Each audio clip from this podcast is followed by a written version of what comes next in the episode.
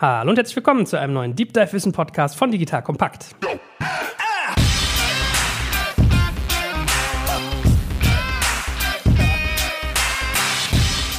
Mein Name ist Joe Eckert Schmarek und heute geht es um das Thema Lead-Generierung im Bereich B2B. Klingt trocken, wird aber richtig spaßig, kann ich euch schon versprechen, denn mit dem Robin habe ich einen ganz tollen Experten hier, dazu gleich mehr.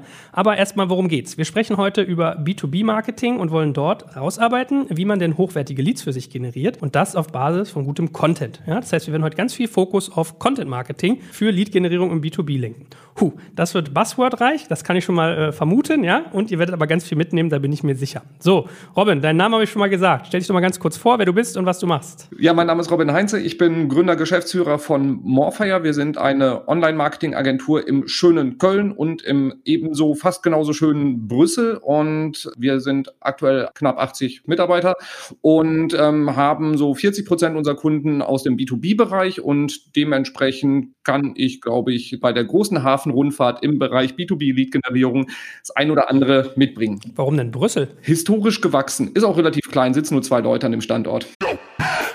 Werbung. Aufgepasst! Wenn du ein B2B-Unternehmen bist, möchtest du jetzt deine Sales Pipeline mit neuen B2B-Leads füllen und dafür empfehlen wir dir unseren Partner SalesViewer. SalesViewer lässt sich total einfach erklären. SalesViewer entschlüsselt nämlich Unternehmen, die deine Webseite besuchen und zeigt diese in Klarnamen an. Du und dein Team sehen also ganz genau, wer eure Webseite besucht und wofür sich diese potenziellen KundInnen interessieren. Und dann gibst du einfach Vollgas, denn du kannst diese Unternehmen dann ja zielgenau ansprechen und einfach zu neuen KundInnen machen. Im Marketing und Vertrieb ist das also eine Wahnsinnsunterstützung für die B2B-Lead-Generierung. Deshalb nutzen schon viele Marktführer wie Stepstone, Avato Systems, Spot5, Talon One oder die Vodafone-Tochter Grand Centric SalesViewer und generieren damit täglich neue B2B-Leads. Und wenn das für dich interessant ist, dann teste SalesViewer doch einfach mal kostenlos. Alles, was du dafür wissen möchtest, findest du unter folgender Weiterleitung digitalkompakt.de slash salesviewer. Und wie immer verlinke ich dir das auch auf unserer Sponsorenseite unter digitalkompakt.de slash Sponsoren. Das war's mit dem Werbespot.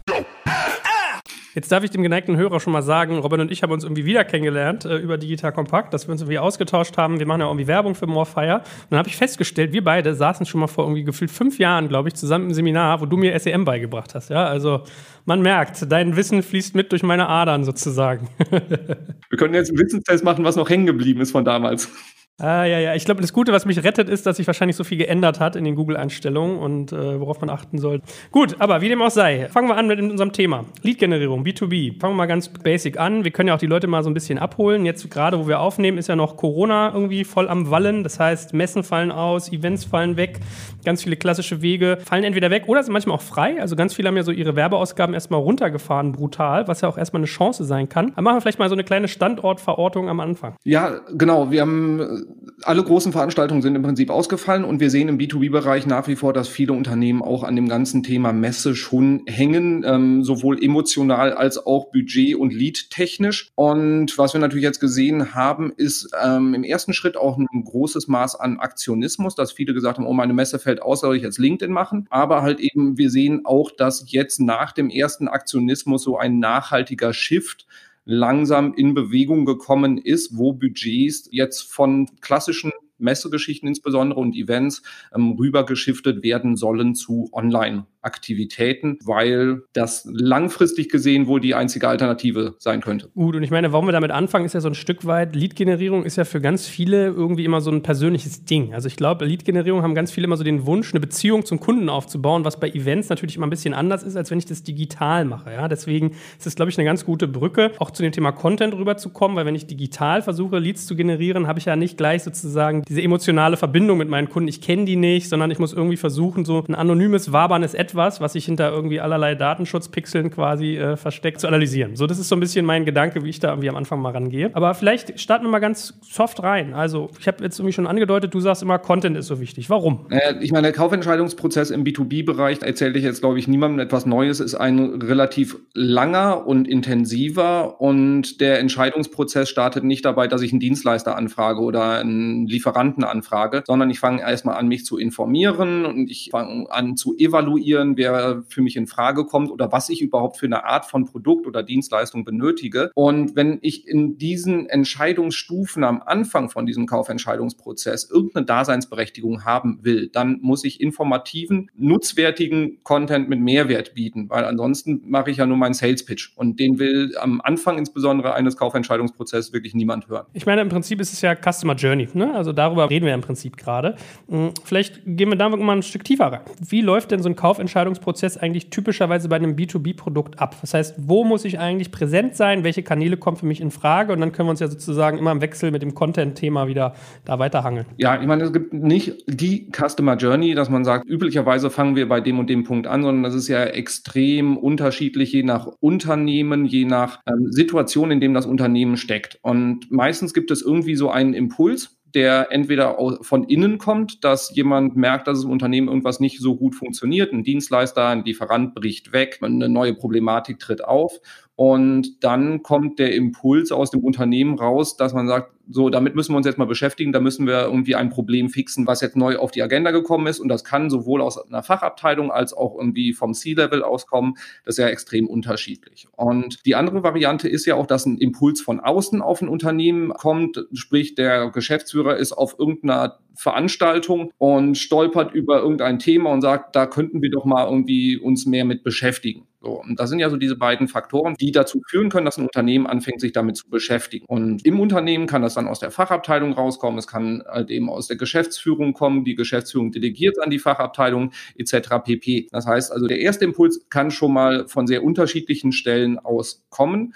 Und so Kaufentscheidungsprozess wird jetzt aktuell ja sehr oft irgendwie so als, als Funnel, als Trichter dargestellt. Wir arbeiten auch mit solchen Modellen. Ist zur Veranschaulichung vielleicht ganz nett, aber im Endeffekt geht es darum, dass erstmal dieser erste Impuls da sein muss. Dann sind wir so in der Phase, wo man sich erstmal informiert. So, und in dieser Phase geht es dann darum, Sachen Content halt auch Dinge mit Nutzwert zu liefern und nicht ähm, nur, nur Produktfeatures. Und wenn dann dieser Prozess, wo die Entscheidungsfindung fortgeschritten ist, die Entscheidung getroffen wurde, ja, wir möchten eine Lösung schaffen, wir brauchen einen neuen Dienstleister, wir brauchen einen neuen Lieferanten, dann geht es ja erst an den tatsächlichen Kauf. Und in der Zwischenzeit kann ja der Zeitrahmen auch von ein paar Tagen bis zwei, drei Jahren ist jetzt im B2B-Bereich alles möglich.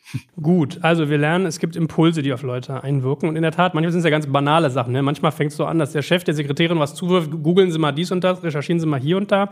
Was wir daraus also lernen, ist, dass Timing eigentlich schon mal auch ein erster wichtiger Faktor ist. Ist das was, womit du dich auseinandersetzt? Also ist es das so, dass du, wenn du sagst, ich baue hier irgendwie einen Funnel auf, ich generiere meinen Content, dass du in so, so Timing-Dimensionen denkst? In welchem Punkt ist der Kunde gerade? Muss ich das vielleicht anpassen, ob er mich auf dem Kanal sucht oder auf dem? Ja, definitiv. Ich sag mal, wir können ja auch dann noch unterscheiden in Push- und Pull-Marketing. Und wenn jemand aktiv bei Google nach einem Thema sucht, dann ist er in einem ganz anderen Stadium gedanklich als jemand, den wir bei LinkedIn dann mit einem Impuls per Push quasi aktivieren. Und Content sollte komplett entlang der Customer Journey definiert werden. Das heißt, im ersten Schritt sollten wir uns Gedanken darüber machen, wie sieht eigentlich die Customer Journey aus? Was haben wir für mögliche Touchpoints? Die sind auch in jedem Unternehmen anders. Früher war es der Messebesuch, jetzt ist es halt eben vielleicht die Online-Recherche, der LinkedIn-Feed, Display-Werbung im Retargeting etc. Also gibt ganz, ganz viele Impulse oder Touchpoints, die wir haben. Und je nachdem, an welchem Touchpoint wir welche Persona auch, so um um das nächste Buzzword mit reinzuschmeißen, also welche,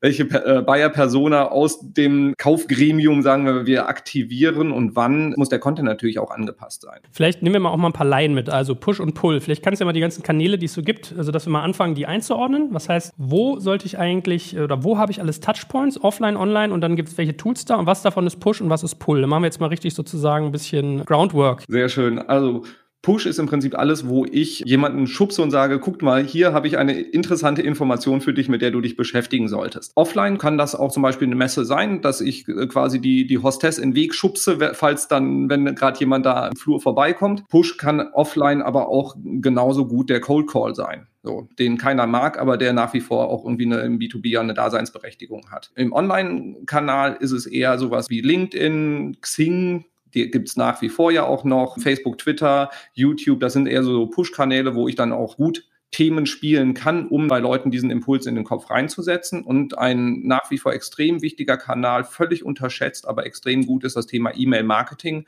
oder Marketing Automation, wie es dann moderner und cooler oft verpackt wird. Und im Bereich Pull gehen wir dann dahin, dass ein Nutzer aktiv nach Informationen sucht. Und da so als größter, wichtigster Kanal definitiv das ganze Thema Search, also SEO und Google Ads beziehungsweise Bing Ads etc. Gut, also haben wir schon mal eine Achse Push-Pull, dann haben wir eine zweite Achse Offline-Online, wobei Offline jetzt dieser Tage natürlich äh, deutlich zurückgefahren ist. Und in den ganzen unterschiedlichen Online-Medien können wir dann natürlich auch nochmal die ganzen Dienste so ein Stück weit unterscheiden. Also SEO, SEA, LinkedIn, Xing, Facebook, Twitter, YouTube, da gibt es ja eine ganze Batterie. Dazu gleich später mehr. So, beziehungsweise werden wir das immer wieder ins Verhältnis versuchen zu setzen. Kommen wir nochmal zurück zum Thema Content. Also, hast gesagt, äh, es braucht immer guten Content und man sollte am Anfang nicht viele Features bringen. Also im Prinzip, ich bin in einer Überzeugungsphase, da macht es keinen Sinn, jetzt irgendwie Funktionen runterzubeten, sondern man ist eigentlich eher so ein Stück weit dabei, sozusagen Wissenstransfer zu betreiben, dass man sich auch so ein bisschen qualifiziert. Habe ich es richtig verstanden? Das hast du vollkommen richtig verstanden, genau, weil viele Unternehmen starten viel zu früh damit, irgendwie ihr, ihr Produkt zu pitchen und zu sagen, was sie dann für Features haben, wobei der Nutzer halt eben noch gar nicht in dem Stadium ist, dass er sich dazu entschieden hat, dass dieses Produkt überhaupt das ist, was er haben möchte oder dass er überhaupt ein Produkt benötigt oder eine Dienstleistung, wie auch immer. Und Content hilft, wenn wir die richtigen Inhalte haben und jemand ganz am Anfang von einem Entscheidungsprozess ist und erstmal ein bisschen Evaluierung macht und sich Gedanken darüber macht, wie denn auch so ähm, das Leben nach der Anschaffung aussehen könnte, dann müssen wir Inhalte haben, die halt genau auf dieses Stadium auch zugeschnitten sind. Und ansonsten haben wir halt in dieser Customer Journey an diesem Punkt überhaupt keine Daseinsberechtigung, mit der Person zu interagieren. So, und wenn jetzt ein Kunde zu dir kommt und sagt, ich möchte jetzt gerne Content Marketing machen, ich habe irgendwie folgende Ziele, das ist meine Zielgruppe. Was für Content-Elemente siehst du denn typischerweise vor? Also wir können ja wirklich mal ganz banal durchgehen, was gibt es da alles von irgendwie White Papers über Blogs, Podcasts, was weiß ich. Was für Elemente gibt es und welche Erfahrungen hast du damit gemacht?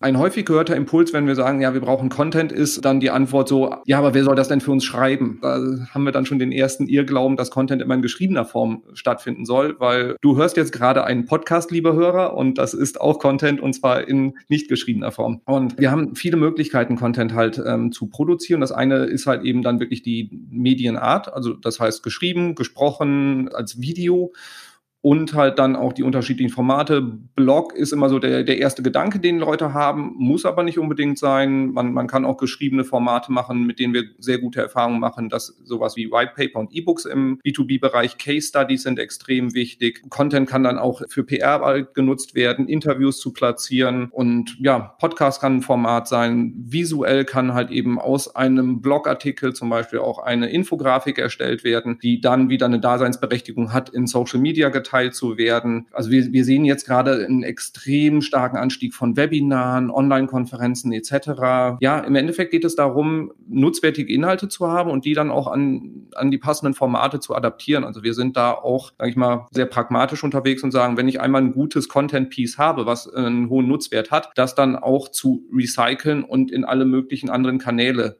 oder für alle möglichen Kanäle anzupassen, um halt auch die Nutzer in dem Format zu erreichen, das seinem Konsumgewohnheiten am besten entspricht. Also wir können ja mal versuchen, Cluster zu bilden. Ich habe mir jetzt mal so vier Bereiche aufgemacht, die wir mal durchdeklinieren können und dann können wir mal sagen, worauf es dabei zu achten gilt, wenn man die erzeugt, ähm, was du vielleicht für Learnings mitgemacht hast und wofür sie gut sind. Fangen wir mal mit dem ersten an. Also was du gerade gesagt hast, war ja geschriebener Content, was viele Leute als erstes im Kopf haben. Also ein Blog, ein White Paper, Case Studies, Checklisten, Infografiken, also alles alles, was quasi visuell getrieben ist, sage ich mal, und dann non-beweglich. Also visuell nicht bewegt, textlastig. Das sind ja so die ersten Faktoren. Wann macht es Sinn, über sowas nachzudenken? Oder vielleicht braucht man das vielleicht sogar auch immer als so eine Art Basis, auf die man immer referenziert, dass du da vielleicht mal ein erstes Gefühl gibst, wann passt das für meine Strategie? Geschriebener Content hat extrem viele Vorteile oder visueller Content hat extrem viele Vorteile, weil er halt lang anhaltend ist, weil er sehr gelernt ist bei den Nutzern und ähm, insbesondere auch, weil er für Suchmaschinen extrem gut geeignet ist. Also das heißt, eine Content-Strategie komplett ohne geschriebene Wörter wäre, sage ich mal, sehr exklusiv, sehr ähm, außergewöhnlich. Dementsprechend, ja, macht immer Sinn. Wichtig ist halt auch da das Ganze strategisch anzugehen und nicht einfach sagen, so, ich schreibe dann jetzt mal frei Schnauze irgendwie meinen mein Blog los. Kann man machen, ist halt irgendwie nicht, nicht so wirklich zielführend, denn ich sollte mir halt eben Gedanken machen, welchen Zweck soll dieser Content erfüllen? Ähm, soll er in erster Linie in Suchmaschinen ranken? Dann ist es ein anderer Content, als wenn ich ihn für Social Media Zum Beispiel schreibe oder wenn ich daraus ein E-Book mache und dann einfach zu gucken, was sind die Themen, die meine Zielgruppe beschäftigen. Damit würde ich auch eher starten, bevor ich mir Gedanken darüber mache, ob ich jetzt schreiben oder sprechen will, sondern eher wirklich welche Themen und welche Inhalte. Und dann kann ich gucken, zum Beispiel, wenn es für Suchmaschinen relevant sein soll,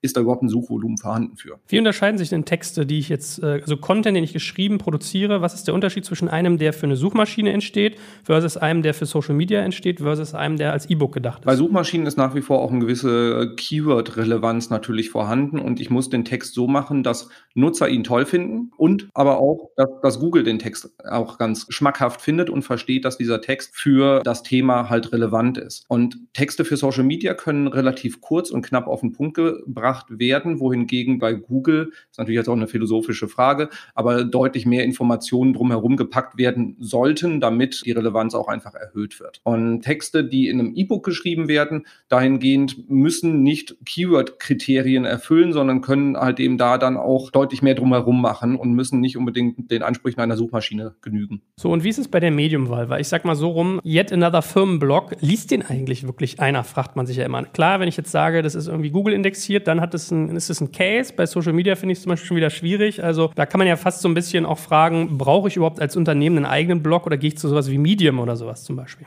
Du brauchst keinen Blog. Ähm, Blog hat ja auch so die, die Idee, dass da regelmäßig aktuelle Inhalte publiziert werden. Das muss ja auch gar nicht sein, weil wir haben auch ganz viele tolle, schöne Evergreen-Themen, zu denen du ranken willst, wo es gar nicht darum geht, dass du immer aktuellen Content machst, sondern du hast vielleicht irgendwie so deine fünf bis zehn Keywords oder Themen, wo du sichtbar sein möchtest. Und dann brauchst du nicht einen Blog, wo du dann einmal im Monat, alle zwei Wochen, wie auch immer, in einer bestimmten Frequenz neue Inhalte produzierst, sondern du sorgst dafür, dass du eine Unterseite hast zu diesem einen Themengebiet und da die absolute absolute Autorität wird. So, und das heißt, eine Webseite ohne Content, ähm, wieso sollte ich draufgehen?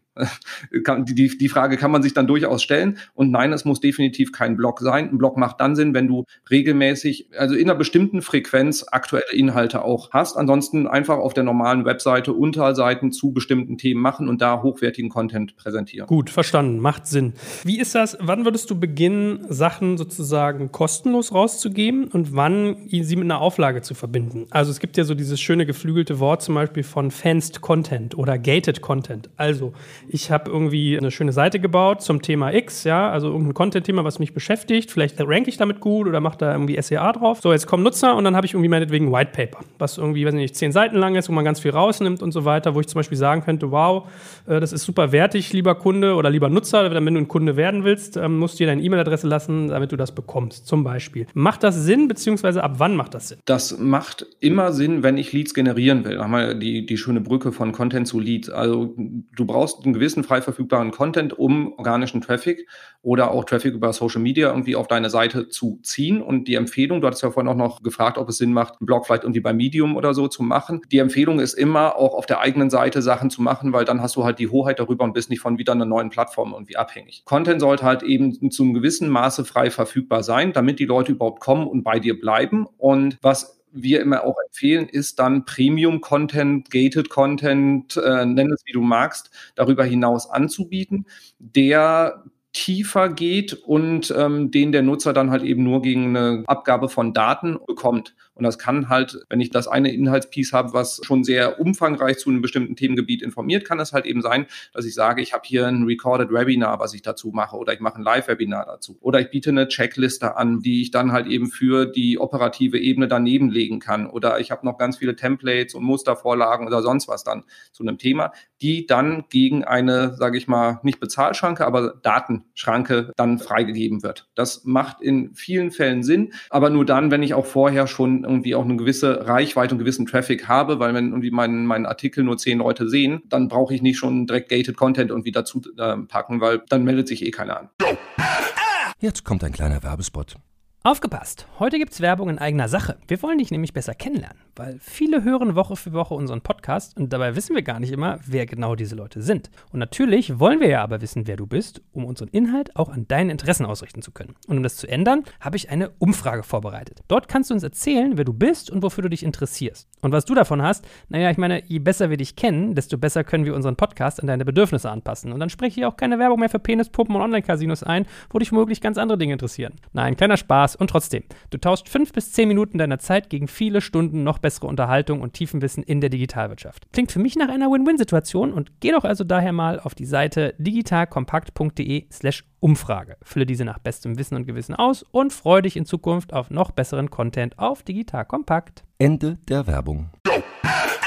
Hast du so Lerneffekte, wenn wir jetzt mal den Bereich Text abschließen? Also gibt es irgendwie Content, der sich im B2B-Bereich geschrieben besonders gut eignet oder den ich vielleicht auch besonders toll kombinieren kann? Also was du gerade gesagt hast, Checklisten, Infografiken. Was sind da so, weiß ich nicht, was ist so dein kleines Einmaleins des geschriebenen Contents für B2B-Marketing? Ja, Basis, äh, wirklich Evergreen-Inhalte, hochwertige Inhalte auf der Website integrieren und dann als Gated Content, um Leads zu generieren, E-Books und Checklisten und Webinare. Das sind so die, wo wir jetzt irgendwie die besten Erfahrungen mitmachen. Dann hören wir auch immer, ja, E-Books gegen Datensatz, funktioniert das dann? Das klingt irgendwie nach Internet von 1997. Ja, es funktioniert nach wie vor. Also wir sehen, wenn wir einen guten Blogartikel haben und dann Gated Content irgendwie als kleines Pop-up unten rechts auftaucht, so möchtest du nicht noch das E-Book runterladen zum Thema XY, da haben wir schon auch Conversion Rates von drei Prozent der Nutzer, die den Artikel lesen, die dann auch dann da reingehen und in anderen Fällen sogar auch noch höhere Zahlen. Also insofern, das funktioniert und da sind es tatsächlich die Klassiker.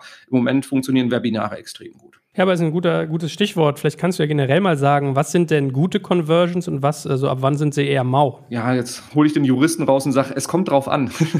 ich sage mal so, wenn, wenn du eine Landingpage hast, wo du nur das, den Premium-Content drin hast, sage ich mal, nur ein E-Book zum Download und du machst eine Google Ads-Kampagne mit sehr gezielten Traffic, der da drauf geschickt wird und du hast da irgendwie eine, eine Conversion Rate von 1, 2, 3 Prozent, dann heißt das 97 Prozent fanden es jetzt nicht so prickelnd. Wenn jemand einen Blogartikel liest und da kommt so eine kleine Push-Notification rein und drei Prozent der Nutzer tragen sich da ein, dann ist das schon echt ein guter Wert. Wir sehen Conversion Rates, wenn wir Leute direkt auf eine Landingpage schicken, im B2B-Bereich insbesondere, wenn der Inhalt gut ist, auch von 10 bis 30 Prozent durchaus. Aber ähm, es kann halt eben auch sein, wenn der Content, auf dem die Nutzer sind, sehr generisch ist und wir bieten was zusätzlich an, was nicht so gut passt, dann liegen wir auch bei unter einem Prozent. Gut, kommen wir mal zur zweiten Komponente. Also äh, das, was du ja auch gerade schon angedeutet hast, Webinare, so QA-Sessions über Video, was ja auch gerade gerade irgendwie total in ist, so virtuelle Lunch-Talks und Coffee-Breaks. Also es ist ja ganz viel, was man früher auf dem Event gemacht hat, an Content-Marketing, an Austausch, ist ja jetzt quasi ins Virtuelle gelaufen. Wie sind deine Erfahrungen damit? Ja, es, es ist anders. Es ist anders und es funktioniert definitiv nicht so gut dort die persönliche Beziehung, die du ja eingangs auch mal angesprochen hast, die im B2B-Bereich extrem wichtig ist, ähm, so auch aufzubauen. Ich hoffe, wir sind da jetzt gerade ein bisschen auch in so einer Übergangsphase. Das heißt, die Unternehmen, die in der Vergangenheit viel mit persönlichen Beziehungen gearbeitet haben und da schon ein gutes Fundament aufgebaut haben, die sind jetzt in der Lage, halt eben das Ganze auch in virtueller Form dann irgendwie weiter zu stricken. Wohingegen dann, wenn man komplett damit startet, wird es ein bisschen schwieriger, da auch irgendwie Emotionen aufzubauen. Aber das ist halt eben dann auch die Brücke dazu.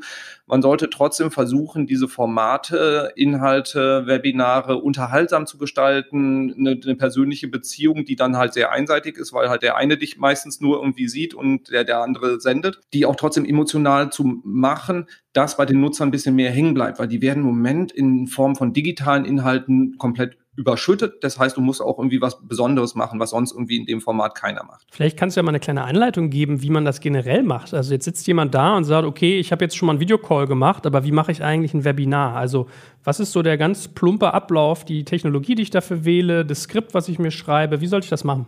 Ja, ich meine, Technologie, da gibt es so ein paar große namhafte Anbieter, sowas wie Zoom, ähm, wo man auch dann drüber streiten kann, ob die datenschutzrechtlich jetzt verwendet werden sollen oder nicht. Das ist eine sehr müßige Diskussion. Äh, GoToWebinar, ähm, ich überlege gerade noch, es gibt noch ein paar andere Namen, die mir jetzt gerade entfallen sind, aber da gibt es so die üblichen Verdächtigen, einfach mal nach googeln. Und die sind meistens von der Einrichtung her relativ easy. Also wir, wir selber ähm, arbeiten hauptsächlich mit Zoom, weil es auch eine schöne CRM-Integration bei uns hat. Und da kann man im Prinzip das Webinar relativ easy anlegen, sich auch dann noch die Landingpage in dem Tool erstellen, wo die Nutzer sich drüber anmelden können. Diese Landingpages sehen meistens leider sehr basic aus. Das ist dann irgendwie nicht so cool. Und aber wenn, wenn man diese Landingpage dann erstellt hat, dann geht es darum, insbesondere über eigene Kanäle, sprich, wenn ich einen E-Mail-Verteiler habe, die Nutzer dann darauf zu schicken, aber auch Social Media eignet sich da hervorragend für, dass ich die Sachen dann über, über LinkedIn, Xing teile. Was wir auch empfehlen würden, wäre da bei LinkedIn und Xing selber ein Event nochmal anzulegen und von da aus die Nutzer dann auch auf das Webinar zu schicken. Das ist so der schnelle Weg, um erstmal die ersten Nutzer da reinzukriegen. Und wenn du dein erstes Webinar machst und da sind halt eben nur zehn Leute angemeldet, egal, mach's trotzdem, damit du lernst, wie das ganze Format funktioniert. So, und dann, wenn es nämlich technisch nicht funktioniert und dich vor zehn Leuten blamierst, ist nicht so schlimm wie vor 100. Und was für Content eignet sich da besonders? Also wie lange sollte ich zum Beispiel sowas machen? Sollte ich da irgendwie verschiedene Personen haben? Sollte ich Interviews machen, Monologe? Sollte ich Folien zeigen? Was macht man da?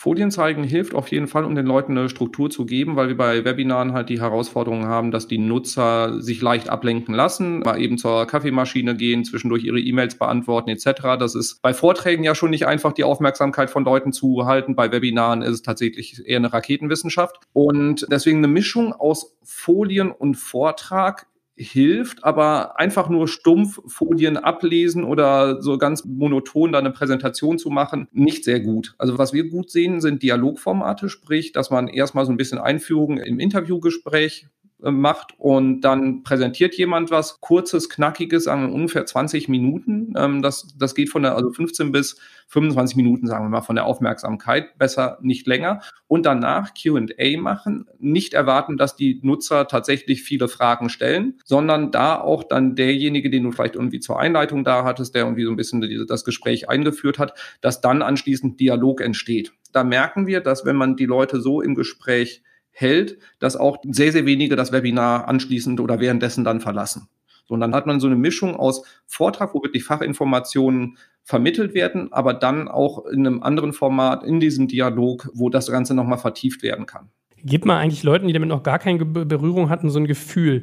Sehen die ihre Kunden dann alle per Gesicht? Also wenn da 100 Leute drin sind, hast du dann 100 kleine Bilder drin. Wenn die Fragen einreichen, machen sie das geschrieben oder machen sie das mündlich? Was ist da so der technische Status quo? Die meisten Webinar-Software arbeiten damit, dass man die Teilnehmer nicht sieht. Es sei denn, du machst das irgendwie so als, als Meeting. Das kannst du dann auch über Google Meets oder sowas machen, wo du dann auch alle Nutzer siehst. Den meisten ist es lieber, da anonym zu sein und so ein bisschen zuzugucken. Und das, also das ist so die, die Webinar- Geschichte, dass, äh, die geht in die Richtung, einer sendet, alle anderen rezipieren. Und die Fragestellungen kommen dann meistens entweder über so ein QA-Tool oder über den Chat werden die gestellt. Sehr selten, dass die Leute sich tatsächlich dazuschalten und mit Bild und Ton dann irgendwie ihre Fragen reinstellen. Hast du so eine Liste an typischen Fehlern für dich schon entwickelt, die man mit Webinaren und äh, solchen Online-Inhalten machen kann? Es sind eher die, die Klassiker, die Technik nicht im Griff haben. Das heißt, lieber mal zwei, drei Testläufe machen, bevor das Ganze dann irgendwie live geht. Das, das ist auch generell eine B2B-Empfehlung, im Moment sich mit jedem Tool, was es irgendwie gibt für ähm, digitale Inhalte, um die digital zu pitchen, um Videokonferenzen zu machen etc., sich wirklich damit intensiv auch auseinanderzusetzen, damit man das Tool beherrscht. Das ist so der Fehler Nummer eins. Die Frequenz an Sachen, die da schiefgehen, geht mit der Lernkurve gerade, die alle durchlaufen, runter. Und Fehler Nummer zwei ist tatsächlich sehr monoton das zu machen. Was ich auch doof finde, ist, wenn das Webinar um 10 Uhr startet, dass um Punkt 10 Uhr das Ganze dann erst freigeschaltet wird und die Leute vorher in so einem Wartemodus sind. Warum nicht die Leute vorher reinlassen und auch schon mal so ein bisschen senden und ein bisschen erzählen, was die Leute dann erwartet, um sie abzuholen? Weil das ist so wie vom Gefühl her, wenn du zu einer Konferenz gehst und im Prinzip die Tür abgeschlossen ist, dann wird sie aufgemacht, du hast 30 Sekunden, dich auf deinen Platz zu setzen und dann fängt der Vortrag an. Das ist vom Gefühl her irgendwie doof. Also da einfach sich ein bisschen in den Nutzer reinzuversetzen und zu überlegen, wie kann ich ihn abholen. Und was viel zu wenig gemacht wird, was ich extrem erschreckend finde, ist das Thema Follow-up. Das heißt, wie hole ich die Nutzer ab, nachdem sie in meinem Webinar waren? Was schicke ich an Infomaterial hinterher? Schicke ich denen auch nochmal die Aufzeichnung vom Webinar hinterher? Kann ich dann irgendwie eine Woche später nochmal so eine Nachfassmail schicken, um zusätzliche Inhalte zu platzieren, um auch einen neuen Touchpoint wieder zu schaffen und zu gucken, auf welche Sachen reagieren sie, damit ich auch rausfinden kann, wann sind sie eigentlich für meinen Vertrieb relevant. Gut, und wahrscheinlich hilft es auch eine gute Internetverbindung zu haben. Ne? Ich stelle mir gerade so vor, du machst so One-to-100 Kommunikation und dann bist du freeze-framed. Das ist nicht so cool. Ja, nicht so glücklich, sagen wir mal. Aber da äh, steckt man ja zum Teil auch nicht drin, wie sowas passiert passiert. Ja, das stimmt. Aber merkt man trotzdem auch, Leute machen sich immer viel über Downstream Gedanken, aber nicht über Upstream, ja? Also das ist sowas, wo wir früh dran gedacht haben, was ich merke, was, glaube ich, ein gutes Investment ist. So, dritte Medienform. Also wir hatten jetzt geschriebenen Content, wir hatten diese ganzen Live-Geschichten. Vielleicht können wir als drittes ja jetzt mal Content machen, der, ich weiß gar nicht, was man dazu, wie man das zusammenfassen sollte. Ich habe jetzt in meinem Kopf mal Podcast und Video zusammengetan. Also aufgezeichnete Inhalte, die sozusagen non-textuell sind. So, und da gibt es ja durchaus auch äh, Unterschiede. Also wenn ich zum Beispiel mit Werbekunden rede im Bereich Podcast-Werbung, jetzt sage ich immer, hey, Podcasts sind super, weil du erreichst Nutzer in einem Moment, wo du sie nicht mit Text erreichst. Also beispielsweise beim Autofahren, auf dem Weg zur Arbeit, beim Sport und so weiter. Aber es gibt ja noch viel, viel mehr Faktoren, die dabei eine Rolle spielen. Also Branding, Marke und so weiter und so fort. Vielleicht kannst du mal einen kleinen Abriss geben, was du an den äh, Medienformen Video und Audio stark findest für B2B. Also Podcast ist extrem mächtig, wenn man es schafft, auch eine gute Frequenz hinzukriegen plus nutzwertige Inhalte eben halt auch. Dann ist man so aus, aus unserer Erfahrung sehr nah bei den Kunden. Die Kunden denken, sie kennen einen schon persönlich, obwohl man noch nie miteinander gesprochen hat. Und Podcast ist sehr, sehr gut zum Beziehungsaufbau. Wo Podcast dahingegen Schwächen hat, ist bei dem ganzen Thema Sichtbarkeit, weil es halt ähm, Podcasts ranken noch nicht. Also Google arbeitet zwar dran, sodass das ähm, Podcast-Folgen auch in die Suchergebnisse mit reinkommen, wenn Nutzer Informationen suchen. Aber da ist das Thema Video natürlich noch klar im Vorteil. Das heißt, wenn wir informationelle Keywords haben, also Nutzer, die am Anfang der Kaufentscheidung stehen, die da Informationen suchen, bekommen in der Regel auf der Suchergebnisseite mittlerweile auch Videos. Und da ist im B2B-Bereich ähm, funktioniert das genauso gut wie im B2C-Bereich, zum Teil sogar besser, weil der Wettbewerb weniger ist. Also Videos können ranken und Videos können für Social Media Media extrem gut verwendet werden und dementsprechend da dann Inhalte aufbereiten im Video, die dann nur auf LinkedIn ausgespielt werden, um dann von da aus die Nutzer auch auf die eigene Webseite zu schicken. Also das, das sind klar die Vorteile von Video. Nachteil von Video ist, man braucht eine Device, wo man auch einen visuellen Part hat, sprich beim Autofahren YouTube-Videos zu konsumieren, extrem schwer. Also, oder gefährlich, sagen wir mal. Und das ist natürlich dann der, der Vorteil wieder von, von einem Podcast. Also Podcast würde ich dann machen, wenn ich in der Regel bin, eine gewisse Frequenz an den Tag zu legen. Und da halt eben für mich das Thema Ranking gar nicht so wichtig ist. Video würde ich dann machen, wenn ich sage, ich möchte es halt eben mit anderen ähm, Content-Marketing-Maßnahmen wie Social Media halt eben auch und meiner eigenen Website und ähm, organischen Rankings kombinieren, dann bietet sich Video mehr an. Ja, ich meine, unter dem Strich, ich habe gerade ein Gespräch geführt, wir sind mit einer Firma im Gespräch, wir produzieren ja auch Podcasts für externe Firmen mittlerweile und die war ganz versessen immer auf Video, weil sie der Meinung war, wenn man eine große Brand ist, kann man Podcasts machen, wenn man aber eine kleine ist, müssen wir noch unbedingt auch Video machen, damit man diese Sichtbarkeit hat. Dass man das Logo sieht, dass man die Personen sieht. Teilst du das? Also ist Video ein guter Kanal, um zu sagen, ich mache Markenaufbau, Markenbekanntheit? Also Video ist ein guter Kanal, um Markenbekanntheit aufzubauen und halt eben auch wirklich in den vorderen Bereichen der, der Customer Journey auch irgendwie präsent zu sein. Aber ich würde das jetzt nicht unbedingt sagen, Podcast ist nur für die einen oder nur für die Großen oder nur für die Kleinen und bei Video genauso wenig, sondern tatsächlich steht und fällt äh, der Einsatz dieser Medien auch einfach mit den Leuten, die die Inhalte dann auch produzieren, beziehungsweise dann die halt eben dann auch der, für den Inhalt verantwortlich sind. Das heißt, wenn ich jetzt sage, ich will unbedingt Video machen, aber ich habe in meiner ganzen Firma keine einzige Person, die ich vor eine Kamera stellen kann, ohne mich zu schämen, dann sollte ich über dieses Format nochmal nachdenken. Das gleiche bei einem Podcast. Wenn ich da eigentlich nur Leute habe, die da keinen Bock drauf haben, jetzt genötigt werden, einen Podcast zu machen, dann wird das Ding halt nicht gut. Und dementsprechend würde ich einfach gucken, was ist mein langfristiges Ziel dahinter? Traue ich mir zu, eine gewisse Frequenz zu machen?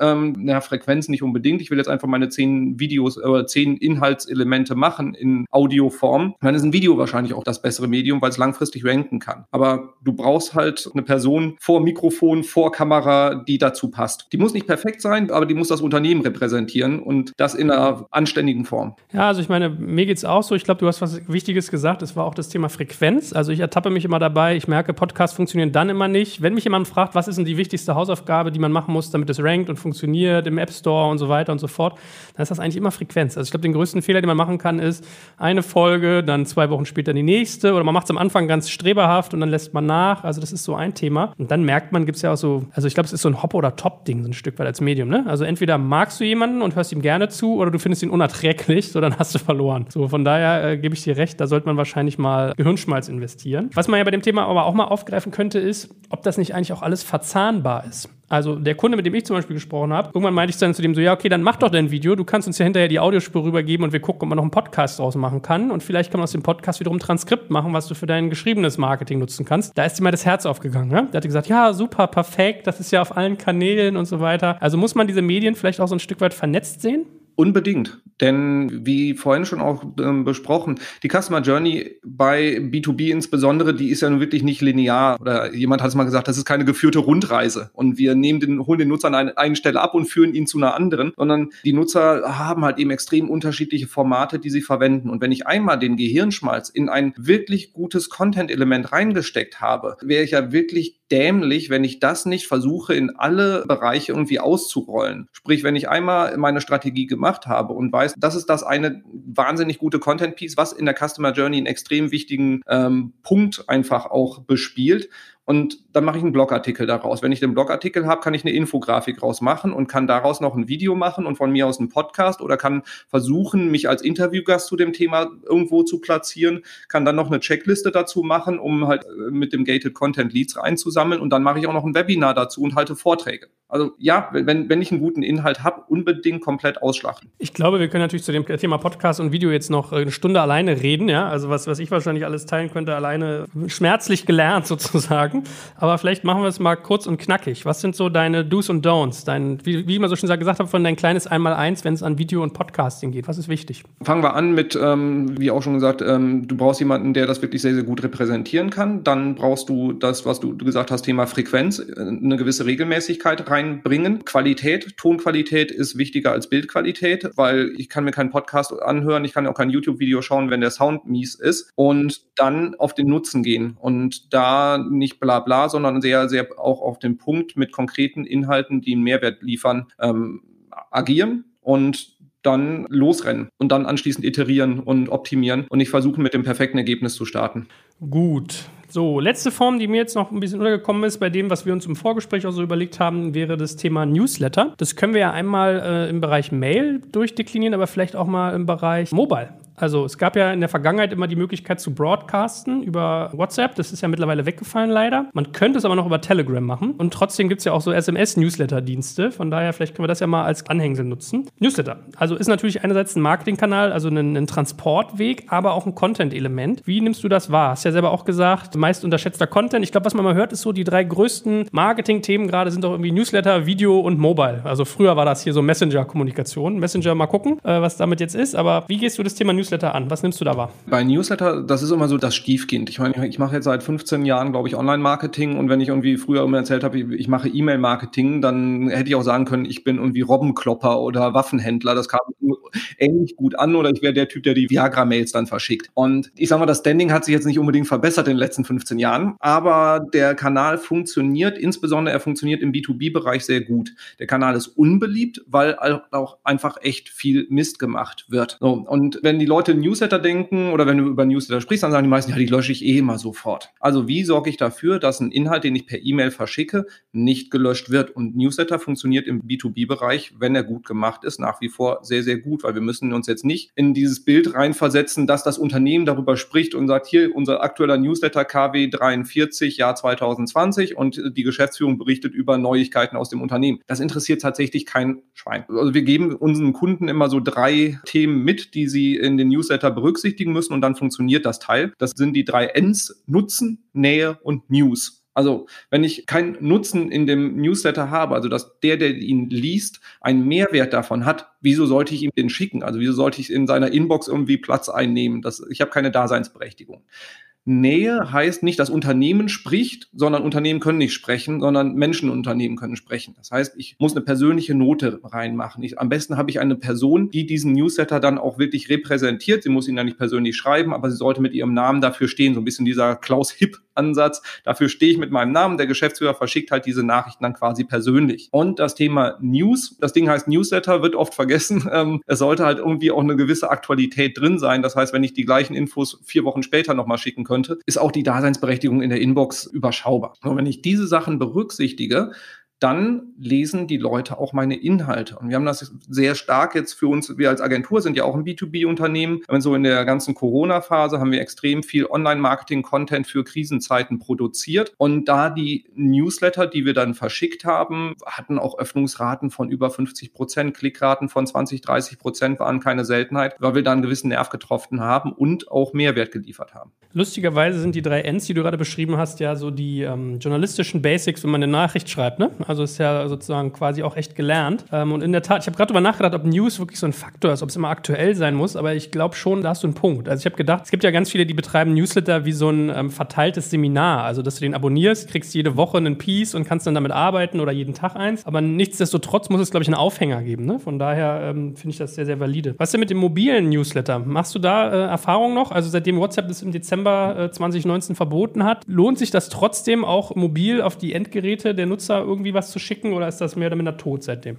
Also im B2B-Bereich nutzen wir es so gut wie gar nicht. Also ich, ich überlege gerade, ich mir fällt kein Kunde ein, der da extrem intensiv mitarbeitet. Was wir sehen, ist die Devices, mit denen die Newsletter geöffnet werden. Und da haben wir im B2B-Bereich auch, insbesondere wenn es in die Entscheiderebene geht, einen sehr hohen Anteil an mobilen Endgeräten. Sprich, die Newsletter sollten dann auch, also das sollte man im Hinterkopf haben, wenn man den Newsletter produziert, dass ich halt vielleicht nicht unbedingt einen Teil mache, was ausgedruckt irgendwie 15 DIN A4 Seiten lang ist, sondern wo ich auch sehr kurz und knapp die Sachen im Überblick habe und dann vielleicht tiefergehende Links verwende, anstatt den ganzen Inhalt da reinzupacken packen. Ist generell eine Empfehlung da, mit, mit der Länge zu variieren und vielleicht auch mal sehr, sehr kurze, knappe Nachrichten zu machen. Und dementsprechend macht das Ding so, als äh, würdest du es auf dem mobilen Endgerät lesen müssen. Und wenn es dir da gefällt, dann ist die Wahrscheinlichkeit, dass es deinen Nutzern gefällt, auch größer. Aber jetzt irgendwie so reine Messenger-Kanäle sehen wir im B2B-Bereich eher weniger.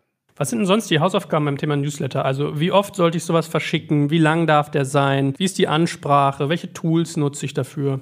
Optimal, äh, fangen wir mal hinten an beim Thema Tool. Ähm, es sollte ein professionelles sein und Outlook ist kein professionelles E-Mail-Marketing-Tool. Leider muss man das sagen, genauso wie Excel kein CRM ist. Und im Optimalfall hast du ein CRM im B2B-Bereich, aus dem du den Newsletter dann auch verschicken kannst, sprich, dass du da dann auch direkt deine Listen machen kannst, mit, dass du an, sag ich mal, Marketing-Qualified Leads andere Inhalte verschickst als an Sales-Qualified Leads oder an Kunden und da halt eben dann auch wirklich das Ganze personalisieren kannst. Nicht nur in Form von, dass du Anrede und Nachname da irgendwie drin hast, sondern halt eben auch an die Lifecycle Stage, ähm, Kaufentsch oder Punkt im Kaufentscheidungsprozess, wo ein Nutzer ist, dass der halt eben dann auch die entsprechenden Inhalte dann dazu bekommt. Also das heißt, eine enge Verzahnung von CRM und Versandsystem oder am besten, wenn du so eine All-in-One-Lösung hast, wie es in so ein Salesforce bieten kann, wie es ein HubSpot bieten kann, etc. Das ist natürlich eine extrem gute, mächtige Lösung dann. Das heißt, professionelles Tool, wo du Listen bilden kannst, segmentieren kannst nach Nutzergruppen. Das ist schon mal die Basis. So, dann, was hat man noch? Frequenz. Wir haben im B2B-Bereich zum Teil auch wöchentlich Newsletter, die rausgehen. Wir haben aber auch welche, die monatlich rausgehen. Ich tendiere da auch wie beim Podcasting zu einer eher höheren Frequenz. Also so einmal im Monat. Und wenn das Ding dann nicht geöffnet wird, ist halt doof, weil dann haben die Leute einen Monat lang keinen Kontakt zu dir gehabt. Deswegen auch da lieber eine höhere Frequenz. Mehr als wöchentlich muss nicht sein, aber so 14 täglich, damit du auch eine gewisse Präsenz im Kopf deiner Nutzer erreichen kannst. Einen dritten Punkt hattest du noch damit bei? So Stilistik, Ansprache, ähm, ja, aber im Prinzip war und Länge. Nicht alles reinpacken irgendwie, sondern ähm, eher kürzere Newsletter machen, die dann auf weitere Themen irgendwie auf der Webseite oder auch auf ähm, Videos etc. verlinken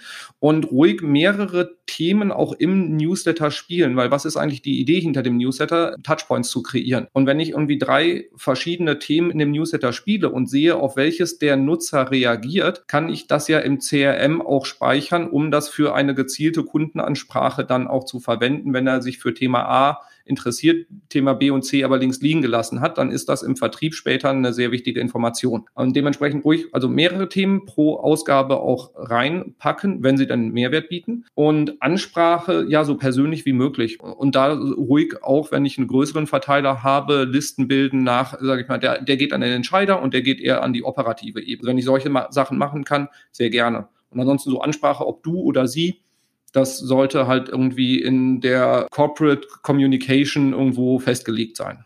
Gut, so, jetzt haben wir also vier Faktoren mal unterschieden. Wir hatten geschriebenen Content, wir hatten die Meeting-Content-Sachen, also Webinare und Co. Wir hatten Video und Podcast als drittes und als letztes Newsletter. Jetzt ist vielleicht abschließend für den geneigten Hörer interessant, wie verzahne ich das mit meinen Marketingkanälen? Das heißt, wie sollte ich darauf jetzt irgendwie Nachfrage generieren? Und danach würde es eigentlich darin gehen, dass man sagt, wie mache ich jetzt aus Leads irgendwie Kunden? Ich glaube, das sprengt hier aber den Rahmen. Das können wir uns immer für später aufheben. Von daher, du siehst, du hast hier noch ein bisschen Hausaufgaben, vielleicht fürs nächste Mal. Ähm, aber vielleicht machen wir das mal als Abschluss. Das heißt, ich stelle mir jetzt im Prinzip vor, wir haben irgendwie SEO, wir haben SEA, wir haben irgendwie die üblichen Social-Kanäle und wir haben den Newsletter, die wir jetzt alle einsetzen können, um auf diese Content-Ebenen drauf zu gehen. Wie würdest du jetzt vorgehen? Wie verzahnst du das und wie machst du das sozusagen den Nutzern eigentlich zugänglich über Marketing? Wenn, wenn ich jetzt ganz am Anfang stehe, dann ist die Hoffnung, dass ich direkt über SEO einen relevanten Anteil an organischen Traffic bekomme, ähm, eher gering. So, wenn ich aber Content geschrieben habe oder zum Beispiel in äh, ja, Textform erstellt habe, wo ich sage, ich möchte, dass der irgendwann mal rankt, der ist eher auch an über für informationelle Keywords gedacht, dann würde ich auch für solche Keywords ähm, Google Ads schalten, also bezahlte Klicks einkaufen, um Nutzer auf diesen Content zu bringen, weil nur weil ich diesen Content erstellt habe, heißt das nicht, dass die Leute dann mir die Hütte einrennen und sagen, endlich ist Content da, weil auf diese Idee sind auch andere schon gekommen. So, also gucken, dass wir, wenn ich noch nicht organisch ranke, Google Ads drauf schalte zu generischen Keywords, um, um Traffic da aufzubauen und halt eben auch zu lernen, ob der Content funktioniert oder ob die Leute nach drei Sekunden wieder abspringen. Dann das ganze Thema über Social Media ausrollen und da nicht einfach nur die ganze Zeit Links posten, sondern dann auch bei LinkedIn ein persönliches Profil aufbauen, weil Unternehmensprofile kriegen nicht unbedingt sehr viel Aufmerksamkeit, um, um da dann die Inhalte zu spielen und einfach zu gucken, was interessiert die Leute, da auch ein bisschen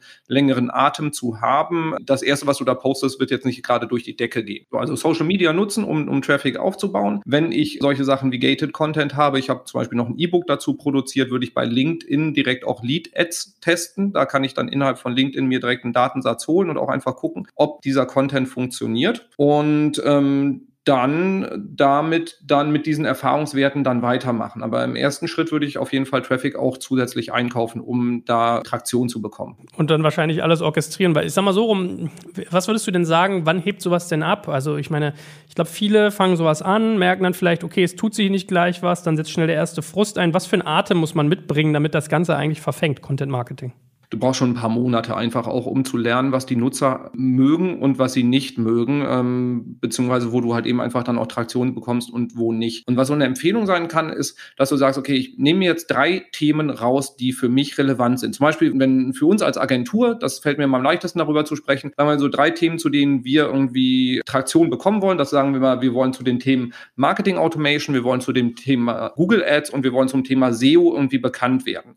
Dann würde ich zu diesen drei Themen erstmal ein sehr gutes Content-Piece machen, was frei verfügbar auf der Webseite ist und zu allen dreien auch ein Premium-Content-Schnipsel sein, sei es die SEO-Checkliste für Anwender, ähm, so worauf muss ich, oder die Relaunch-Checkliste, worauf muss ich achten, wenn ich im, äh, ein SEO-Relaunch machen will. Und dann würde ich versuchen, über Google Ads und Social Media Traffic auf diese drei zu bringen, über den Gated Content den Datensatz reinzuholen und würde bei allen dreien die ersten ein bis drei Mails, die nachdem ich diesen Gated Content runtergeladen habe, kommen. Das ist vom Arbeitsaufwand her wirklich überschaubar. Also wir, wir reden davon bei geübten Leuten von ein paar Tagen Arbeit, aber dann steht das Ganze, ist auf der Seite integriert mit ganzen Workflows dahinter etc. Und wenn ich da dann Traffic drauf schaufle und mal die nächsten vier bis sechs Wochen intensiv dran arbeite, dass ich gucke, wie kriege ich Nutzer da drauf und wie reagieren die, dann habe ich auf jeden Fall schon mal sehr, sehr viel gelernt und kann auf Basis dieser Erfahrung sagen, okay, eins von drei Themen ist zum Fliegen gekommen, dann baue ich das weiter aus, um dann nicht nur ein bis drei Mails, sondern vielleicht fünf, sechs Mails dahinter zu packen, um halt eben auch aus diesen Leads Kunden werden zu lassen, weil das ist ja im Endeffekt das Ziel. Und das heißt nicht und wieder mit 30 Themen starten und zu jedem ein bisschen was machen, sondern ein Thema so intensiv zu bespielen, damit ich weiß, wie ich aus dem ersten Klick auch irgendwann einen Kunden gewinnen kann. Wie viel Content muss ich eigentlich erzeugen, damit ich startklar bin und wie oft muss ich den erneuern? Also muss ich da irgendwie mir jede Woche was Neues ausdenken oder hält das auch mal ein halbes Jahr? Was ist da deine Empfehlung? Wir haben Contents, die auch zum Teil über eins, zwei Jahre funktionieren, ähm, in Bereichen, die, sage ich jetzt mal, nicht so einer hohen Entwicklungsfrequenz unterlegen sind. Also ich sage mal, Sachen im Bereich Google Ads, hatten wir ja das Thema vorhin, du warst im Seminar, die Inhalte von vor fünf Jahren, die sind jetzt nicht mehr so relevant. Dementsprechend sollte ich halt eben mein Thema kennen und dann auch eine Aktualisierungsfrequenz machen und festlegen einfach, wie, wie oft man da drüber geht. Bei HubSpot zum Beispiel, die haben, glaube ich, ein Team aus mehreren Leuten, die nur mit der Aktualisierung von Content beschäftigt sind kann sich nicht jedes Unternehmen leisten, aber ich brauche gar nicht so viel zum Start, wenn ich sage, ich gehe nicht in so viele Themen rein. Und dann lieber auch nicht permanent neuen Content produzieren, sondern bestehenden Content optimieren und erweitern. Weil wenn ich irgendwie jetzt dann den 23. Blogartikel zu dem einen Thema veröffentliche, verwirre ich eigentlich nur Google und die Nutzer, anstatt dass ich den einen Artikel wirklich sehr, sehr gut mache. So, die Frage, die ich dir jetzt stelle, da bist du natürlich biased, könnte ich mir vorstellen. Aber sollte ich das als Unternehmen selbst machen oder sollte ich Leute dafür bezahlen, dass ich diesen ganzen Content erzeuge? Beides. Tatsächlich. Also Unternehmen, die nicht äh, die Content, das ganze Thema Content zu 100 Prozent auslagern, werden niemals wirklich gutes Content Marketing machen können, weil Content sollte im B2B-Bereich Teil der DNA von Marketing und Vertrieb sein. Ist meine Perspektive darauf. Das heißt, wenn ich im B2B-Marketing wirklich nachhaltig erfolgreich sein will und nicht nur die Leute mit Cold Calls nerven will und Streuverluste produzieren möchte, dann muss ich gute Inhalte haben. Wenn das Unternehmen aber nicht versteht, was gute Inhalte sind, dann funktioniert das nicht. Denn welche Themen eine Zielgruppe beschäftigt, weiß das Unternehmen meistens besser als ein externer Dienstleister. Und wir, wir als Agentur gehen äh, hin und sagen, also bei wirklich extrem fachspezifischen Content, der sollte aus dem Unternehmen kommen. Die Agentur, wir sind dafür da, als Strategen zu definieren, welche Themengebiete können es sein, welche Formate, wie kann Content Outreach funktionieren, also wie kriege ich Leute auf den Content drauf und wie wandle ich diese in vertriebsrelevante Kontakte um. Das sind Dinge, die wir tun können und wir können auch, wenn ein Unternehmen weiß, welche Inhalte produziert werden sollen, dann zu den Fachabteilungen gehen und denen die Informationen aus der Nase saugen und ähm, dann anschließend da auch gute Texte rausmachen, die dann nochmal von Fachabteilungen gegengelesen werden müssen. Aber das Fach-Know-how und das Zielgruppen-Know-how ist im Unternehmen und dementsprechend Content komplett outsourcen funktioniert nicht. Und das sage ich als Agentur. Gut, hervorragend, lieber Robin. Dann ganz herzlichen Dank. Ich glaube, das war ein bunter, guter Ritt, dass wir mal die wichtigsten Disziplinen durchdekliniert haben und wie wir sie quasi dann auch aufs Marketing anwenden. Wie gesagt, vielleicht machen wir noch ein bisschen mehr. Vielleicht gehen wir mal demnächst mal einen Schritt weiter und sagen, wie machen wir jetzt aus Leads Kunden und so weiter. Also ich glaube, hier gibt es noch Futter. Aber für den Moment schon mal ganz, ganz herzlichen Dank und äh, ja, bis zum nächsten Mal. Danke dir. Bis dann.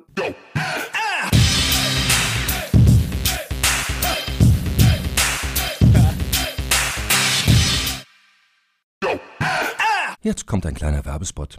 Aufgepasst! Heute habe ich etwas Besonderes für dich. Spendit. Der Benefits-Anbieter aus München hat sich nämlich vorgenommen, Benefits für Arbeitgeber und Arbeitnehmende so attraktiv wie möglich zu machen und die Teammotivation auf ein neues Level zu heben. Dabei will Spendit vor allem eins: Benefits für alle zugänglich und demokratisch gestalten. Egal ob in großen oder kleinen Unternehmen, ob in der Stadt oder in ländlicheren Regionen, ob für Mitarbeitende im Tag- oder Nachtdienst, Mitarbeiter-Benefits von Spendit sind enorm flexibel und unabhängig von Ort und Zeit. Und mit Produkten wie der Spendit Card, Lunchit und Mobility bringt Spendit frischen Wind in die Welt der Mitarbeiterleistungen und setzt auf digitale Lösungen statt Papiergutscheine. Das Spannende für Arbeitgeber und Mitarbeitende, die Benefits sind steueroptimiert. Das bedeutet nicht nur echte Einsparungen für dein Unternehmen und den Lohnnebenkosten, sondern auch mehr Netto vom Brutto für dein deine Mitarbeitenden. Das sind Gehaltsextras, die deine Mitarbeitenden wirklich brauchen und schätzen werden. Also, wenn du auch die Mitarbeiterbindung in deinem Unternehmen stärken willst, dann schau unbedingt mal bei digitalkompakt.de/slash spendet vorbei und hinterlasse einen Gruß von mir. Und wie immer findest du alle Infos auch auf unserer Sponsorenseite unter digitalkompakt.de/slash Sponsoren. Werbung Ende.